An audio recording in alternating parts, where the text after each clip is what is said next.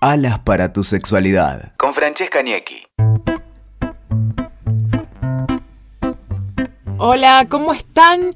Y hoy estoy con una invitada súper especial de lujo, diría yo, que es mi amiga Victoria, que pueden seguirla en las redes en Victoria, la Victoria de Venus, en Instagram y en Facebook también. Y ella es astróloga y tarotista. Así es, las dos cosas. La vida me fue llevando por los dos carriles, primero por la astrología, después por el tarot.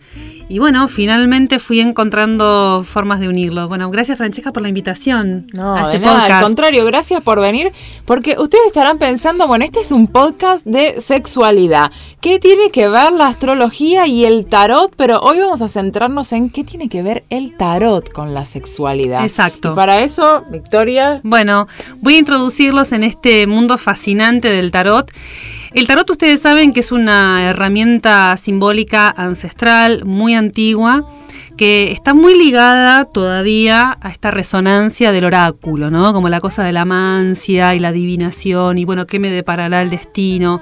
Por supuesto que el tarot tiene este rasgo, que yo no lo no, no- no niego, no reniego de eso, pero me gusta también decir, como pasa con la astrología de forma similar, que estos lenguajes sirven también muchísimo para el autoconocimiento, para conocernos, para profundizar en diferentes eh, áreas de, de desarrollo personal, entre las cuales también está la sexualidad.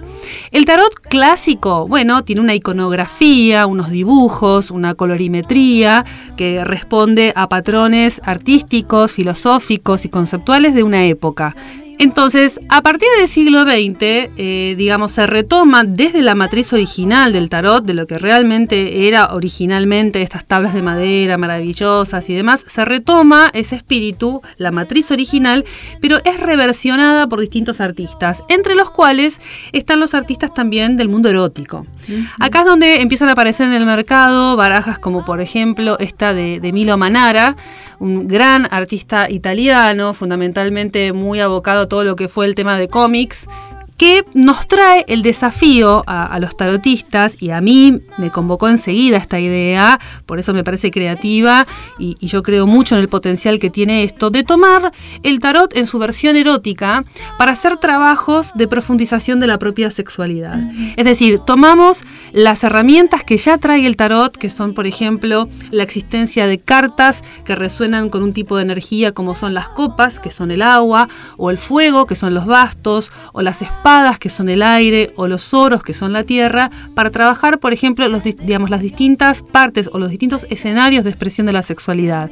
Acá están las reinas del tarot, los reyes del tarot, las figuras cortesanas, que también hablan de ciertos este, mm, formatos de comportamiento y, y carácter, ¿no? El carácter de cada uno de estos personajes, como también una resonancia de nuestra vida cotidiana. El tarot se aprende como cualquier tarot, yo en general en los talleres enseño a leer el tarot erótico, pero también hago, digamos, workshops en donde trabajamos la energía sexual, que es un poco lo que vamos a hacer con Francesca este año, a partir de las imágenes eróticas y de la propuesta que en este caso hace, por ejemplo, Milo Manara con estos dibujos realmente súper picantes y, y muy bellos, ¿no? Porque aparte tiene una estética sumamente hermosa. Vamos a mostrar acá, por ejemplo, una carta, la carta del mundo, una carta, bueno, muy este, sugerente. La realidad es que las posibilidades expresivas que tiene el tarot son infinitas, a mi entender, y por lo tanto las posibilidades creativas que tenemos con, con esta herramienta también son infinitas. Entonces, el trabajo que, que propongo yo es un trabajo primero a partir de la imagen, cómo conectamos con la sexualidad a partir de las imágenes del tarot, cómo conectamos con la sexualidad a partir de los arquetipos que trae el tarot. El tarot tiene 22 arcanos mayores, fundamentalmente con los que también trabajo, que para mí son expresiones que si yo las llevo a la vida sexual y a la vida afectiva, porque también tiene que ver obviamente eh, eh, la versión erótica con lo amoroso, podemos también dilucidar comportamientos y formas de acercamiento a la sexualidad o a, los- digamos, una relación de pareja.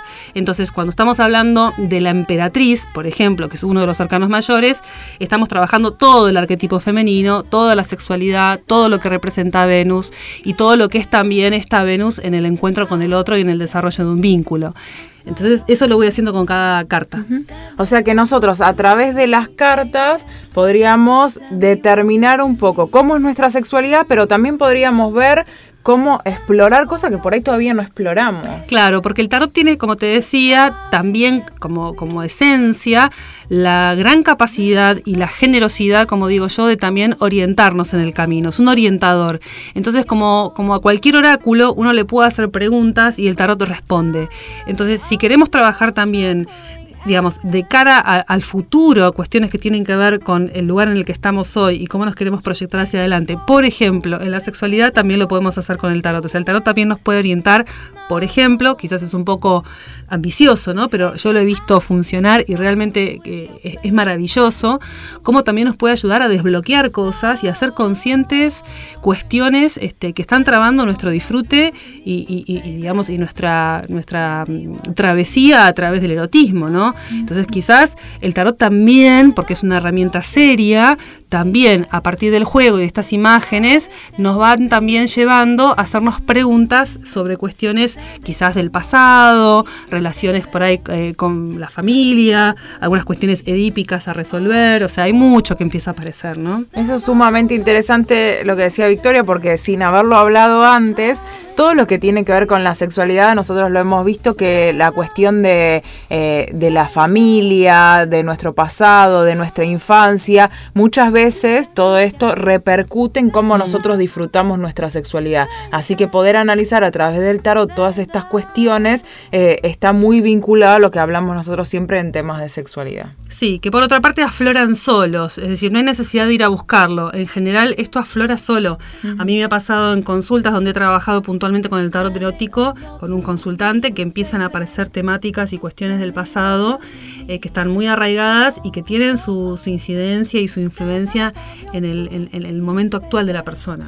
Y el tarot lo trae a la mesa, a eso es muy interesante. Bueno, Victoria, súper interesante esta charla que hemos tenido. Eh, y bueno, y sepan que además de encontrar a Victoria en arroba la Victoria de Venus en las redes sociales, también ella tiene un podcast de sexualidad aquí en WeTalker.com que lo pueden encontrar ahora también en Spotify. Y además sepan que este año nosotros vamos a estar realizando juntas dos talleres, uno de tarot y otro de astrología relacionado con la sexualidad. Así que si nos siguen en las redes sociales, van a poder encontrar la información de estos talleres y recuerden que mis redes son arroba francesca.ñequi o erotique.pink. Así que bueno, gracias Victoria. Gracias a vos, Fran, un placer. Gracias. Un gusto enorme, un cariño a todos. nos vemos en el próximo podcast de sexualidad.